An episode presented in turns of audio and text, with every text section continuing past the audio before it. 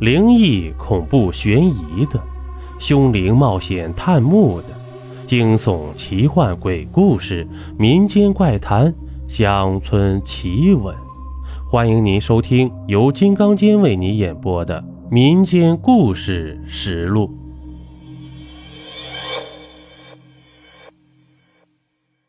欢迎收听来自殡仪馆附近的人，咱们书接上集。直到确定不会有任何人来，两人拖着疲惫的身体找了个舒服的地儿睡着了。这第三天啊，是出殡的日子，排号、火化、下葬，一切都很顺利。三天的守灵让两人疲惫不堪，各自回家后都大睡了三天。肖雨醒来后，为防止王楠一个人在家调整不好情绪出意外。所以第一时间就赶到了王楠家。之后的一段时间里，肖雨一直陪伴在王楠的身边。日子过得很快，转眼间离开学没有几天了。这一天，肖雨突然才回想起来那个邂逅过的女孩。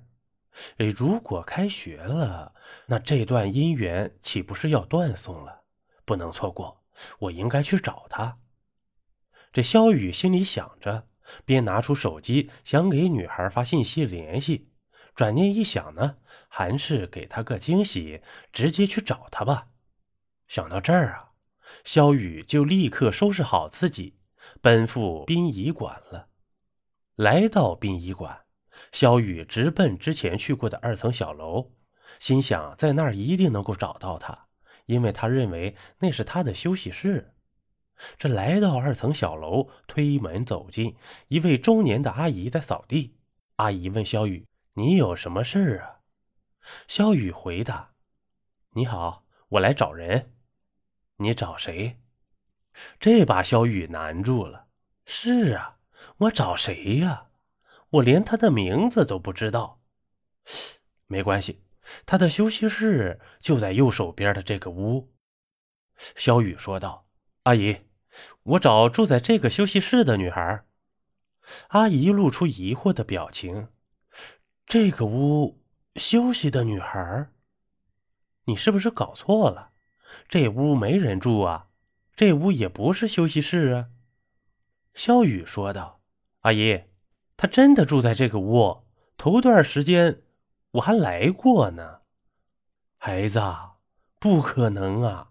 这屋从来就没住过人，也真住不了人啊！你抬头看看门牌，就知道这屋是干什么用的了。你肯定是记错了。这肖雨抬头看了一眼门牌，“骨灰寄存室”五个大字映入了他的眼帘。之前来的时候确实也有门牌，但当时并没有注意写着什么呀。这房间位置也没错呀，哦对，一定是这屋啊！他和阿姨强调着，就是这个房间。阿姨看拧不过这个年轻人，就答应道：“哎，行吧，带你进去看看，免得你不信。”这说完话呀，阿姨领着肖雨来到那个房门前，从兜里掏出钥匙，打开了房门：“你进去看看吧。”这萧雨走上前来到房间门前，他看到里面摆满了货架，货架上面摆满了大大小小的骨灰盒。怎么回事？之前来的时候也不是这样啊，没有这么多货架以及骨灰盒呀。于是转身又问阿姨：“我上次来的时候没有这么多货架和骨灰盒，这些是什么时候摆进来的呀？”阿姨回答道：“好多年喽，孩子，你肯定是记错了。那你能记得那个人叫什么吗？”萧雨尴尬了，不知道，不知道他叫什么。我们只见过一面。说完这话，萧雨脸红了，随即又把之前发生的事说了一遍。嘿，当然啊，没有完全说。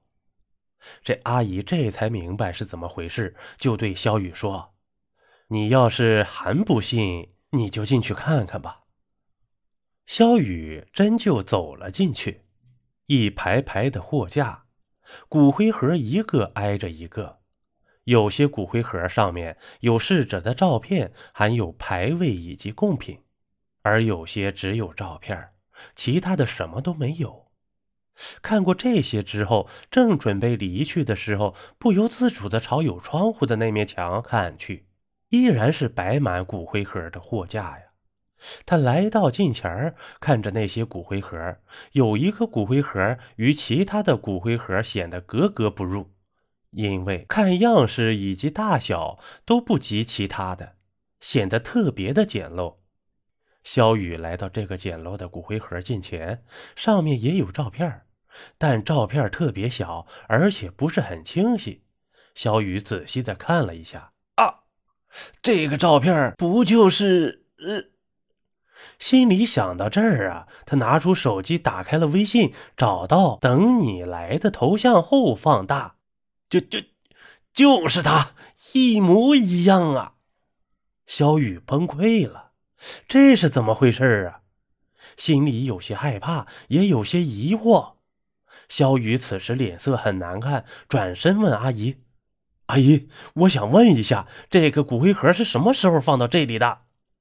阿姨看肖雨脸色很难看，反问道：“怎么了？”肖雨递过手机给阿姨，并告诉她头段时间所遇到的女孩就是骨灰盒上照片中的女孩。阿姨此时也有些惊讶，也有一些害怕呀。但毕竟在殡仪馆工作多年，怪事也遇到过不少，所以啊，惊讶害怕也只是一时的。